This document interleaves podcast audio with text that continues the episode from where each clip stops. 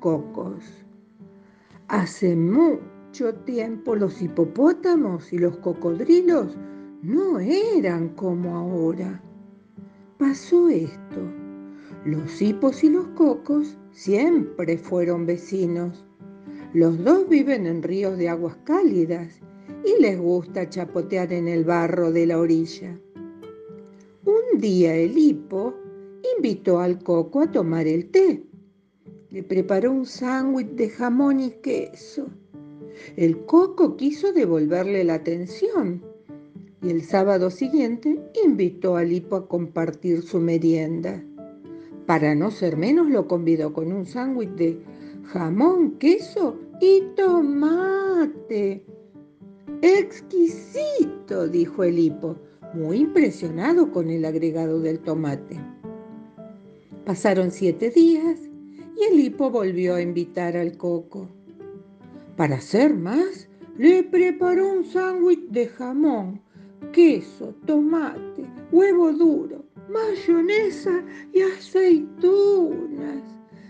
Mmm, dijo el coco, he aquí un bocado importante. Estaba envidioso, pero no se iba a quedar atrás. Al día siguiente, invitó a Lipo a su casa. Entre dos rodajas de pan había una pila de jamón, queso, tomate, huevo duro, mayonesa, aceitunas, tortilla, lechuga, picles y anchoas. Así siguieron todos los días durante mucho tiempo, uno para no ser menos, el otro para ser más. Los sándwiches crecieron a lo alto.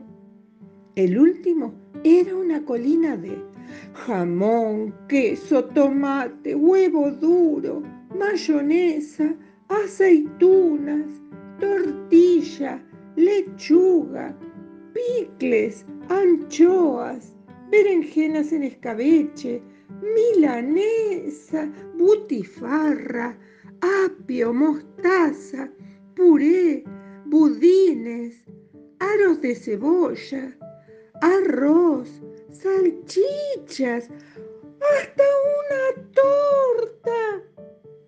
Por eso el hipo y el coco ahora tienen esas bocazas enormes. Antes no eran así. Antes tenían boquitas de dama antigua, tan delicadas que tomaban agua con pajita y hablaban